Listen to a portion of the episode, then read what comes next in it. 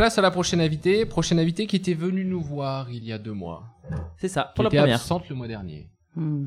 Elisa, qui- je, je sais pas ce qui s'est passé. Tu n'étais pas là il y a un mois, Elisa. Et non, On a fait l'émission sans toi. On s'est débrouillé tant bien que mal. bravo. Mais qu'est-ce que tu as fait? Tu, tu étais parti au cinéma peut-être. Et ouais, c'était hier soir. C'était pas le mois dernier parce qu'en fait, moi, je vais au cinéma à peu près une fois euh, tous les deux ans. Donc, je pensais que c'était super légitime que je propose une, une chronique Sinoche. Il fallait marquer Donc, le coup. euh, voilà, voilà, fallait le marquer, fallait marquer ce coup.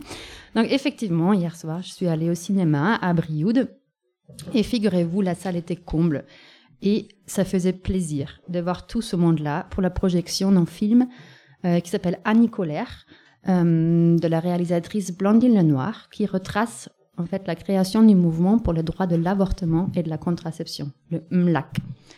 Hum, et c'est grâce au planning familial de Briou- Brioude qu'on s'est retrouvés hier soir donc euh, dans cette salle et qui a organisé la projection à l'occasion du 8 mars, la journée inter- internationale des droits des femmes. Et non, euh, j'insiste, c'est pas la journée de la femme.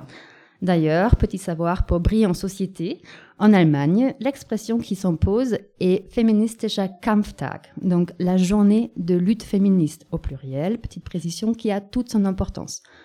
Donc le 8 mars est d'ailleurs, depuis quelques années, jour férié dans la capitale de mon pays natal. C'est super, non? C'est très instructif. Ouais. Moi, j'étais pas du tout au courant et du coup, je pense qu'on peut prendre quelques notes. Voilà, donc maintenant tu peux briller en société. Et donc, euh, ce premier aparté dans ma chronique Sinoche m'amène vers un deuxième petit détour pour quand même situer très rapidement comment on est arrivé que le 8 mars soit la journée internationale des droits des femmes. Donc, c'est à la journaliste et femme politique allemande Clara Zetkin euh, qui on doit, entre autres, l'invention de cette journée en 1910.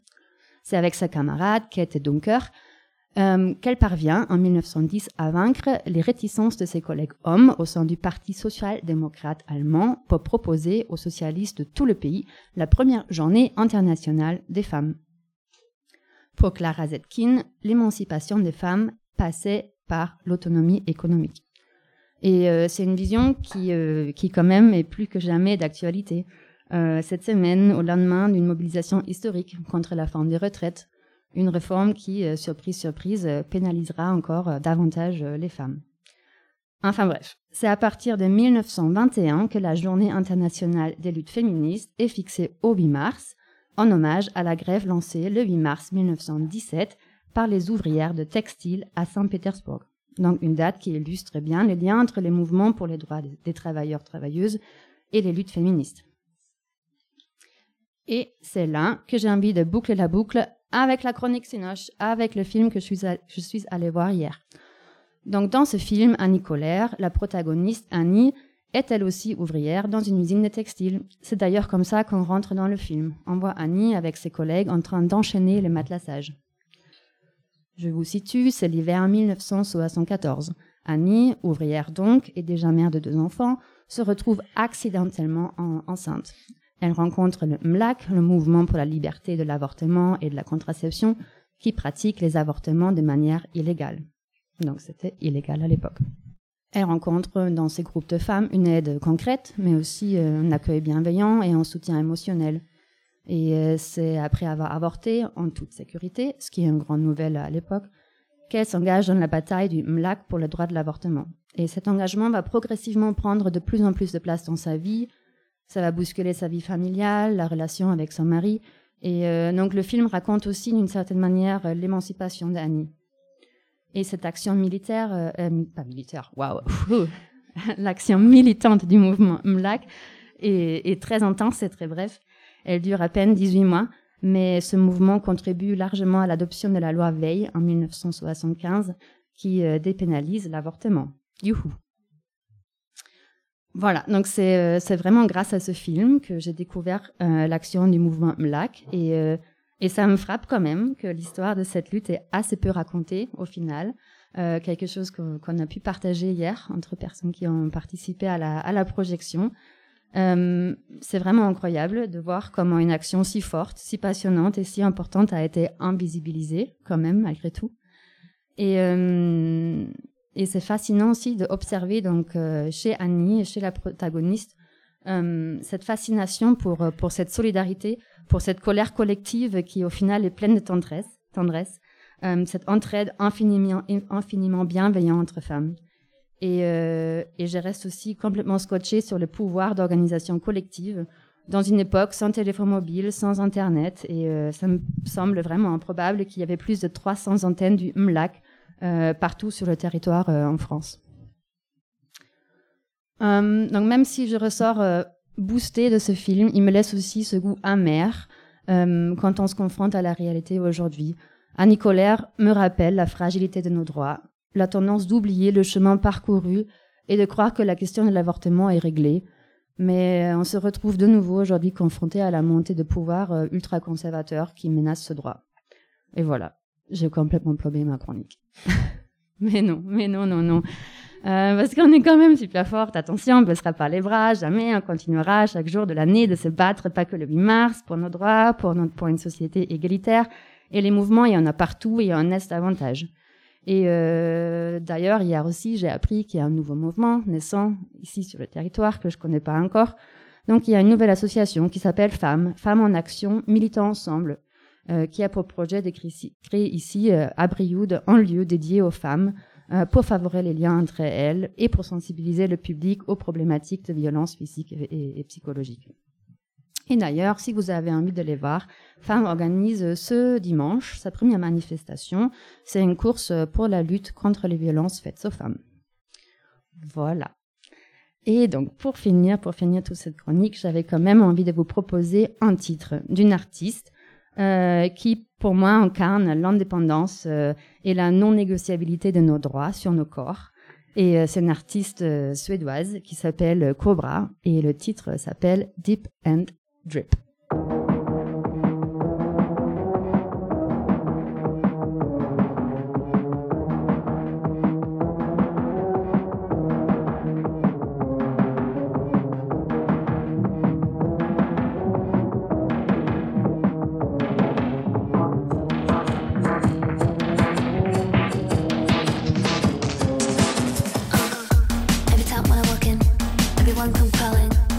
calling me darling. They start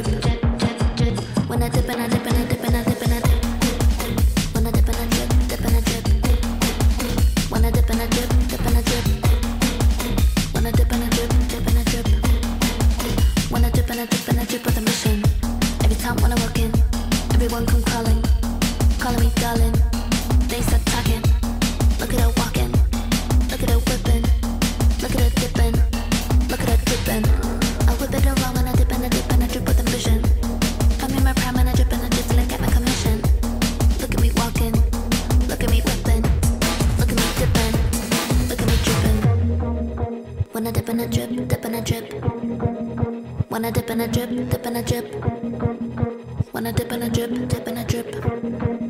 When I dip and I dip and I dip and I dip and I. Dip.